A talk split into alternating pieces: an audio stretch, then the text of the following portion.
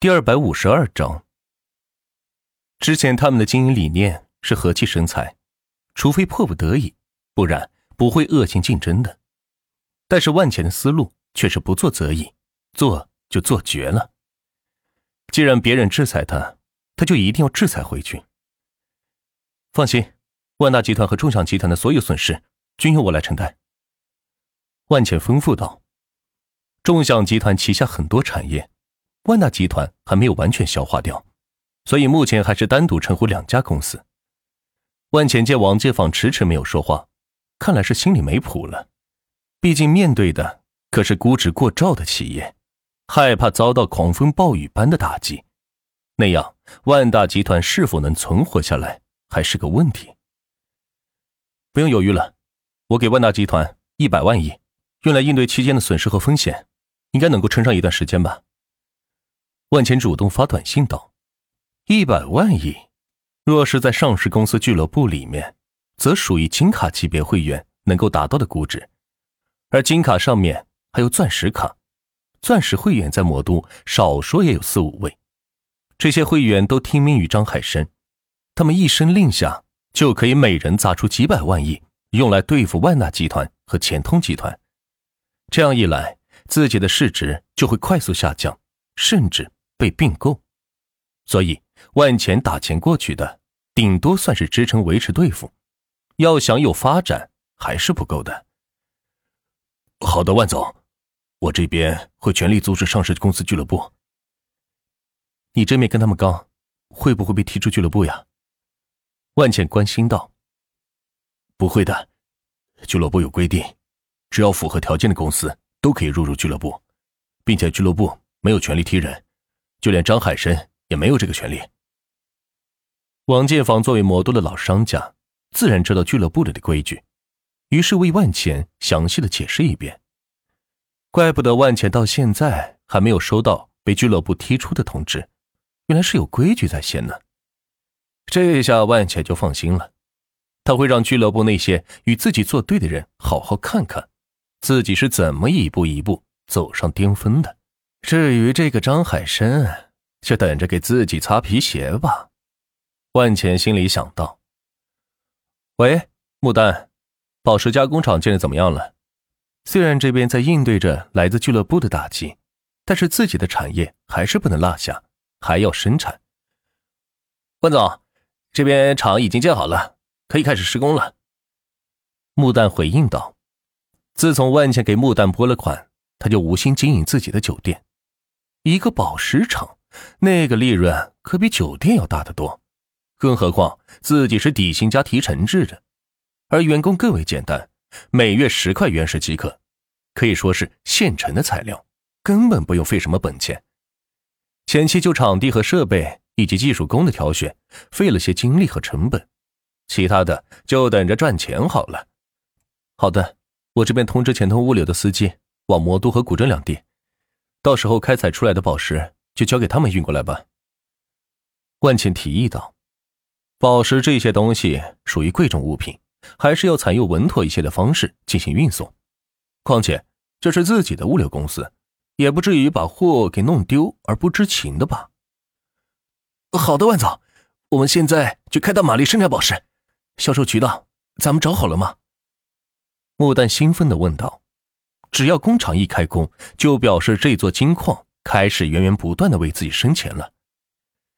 销售方面你不用操心，尽管制造，只要造出来，我这边提前进行收购。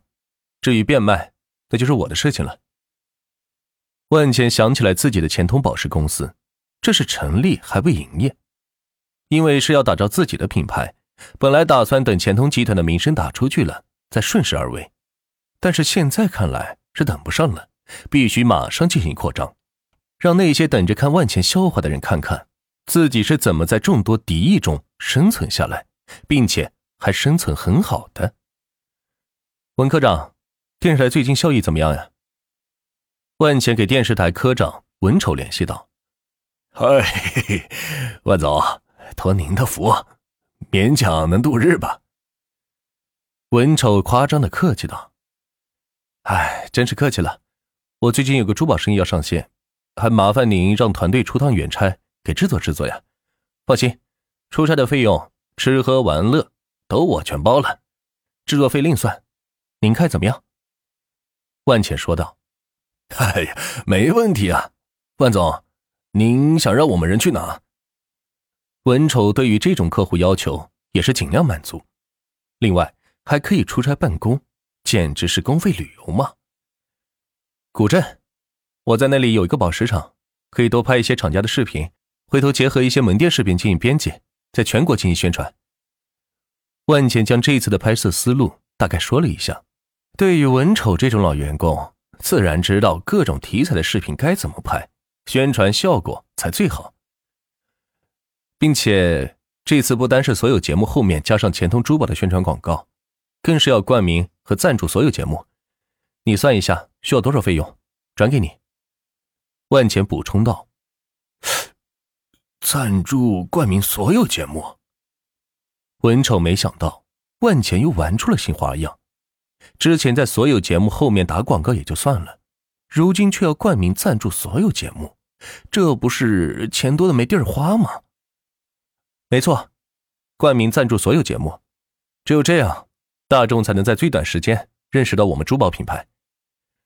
万茜分析道：“既然要将一个品牌给推出来，特别是这种奢侈品，绝不是慢慢做才能做得出来的，不是自己认为好才是好，而是得大众都看见它好，这才是好。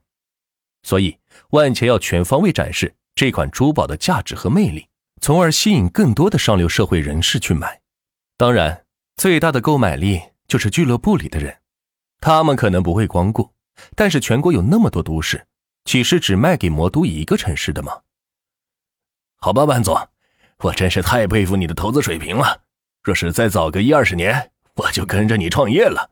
文丑拍马屁道：“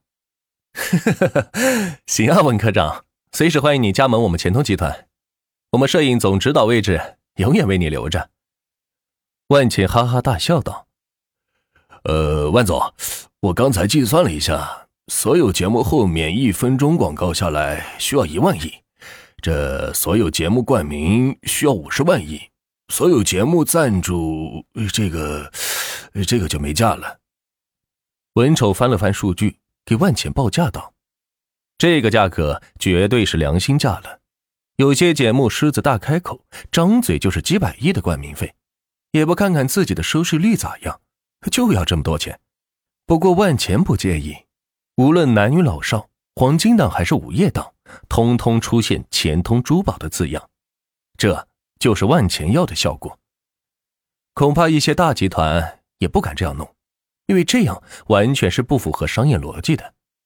换句话说，这基本就是赔钱的生意。只有万钱这种不怕花钱的人才敢这样干。很好，就按照你说的价格。至于赞助，我再拿出五十万亿分摊到各个栏目里。万茜说完，直接把钱转给了文丑。哦，对了，这是三千万，用于团队的出差费用。好好玩啊！万茜解释道。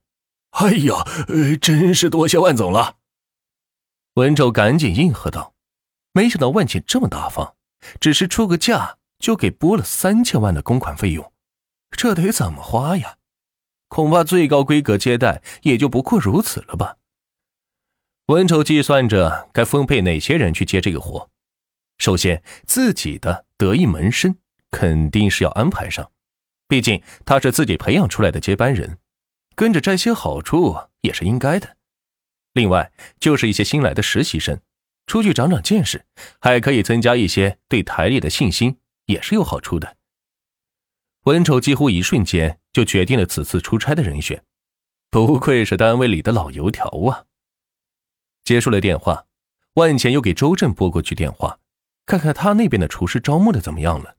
毕竟上层社会对待吃可是特别认真的。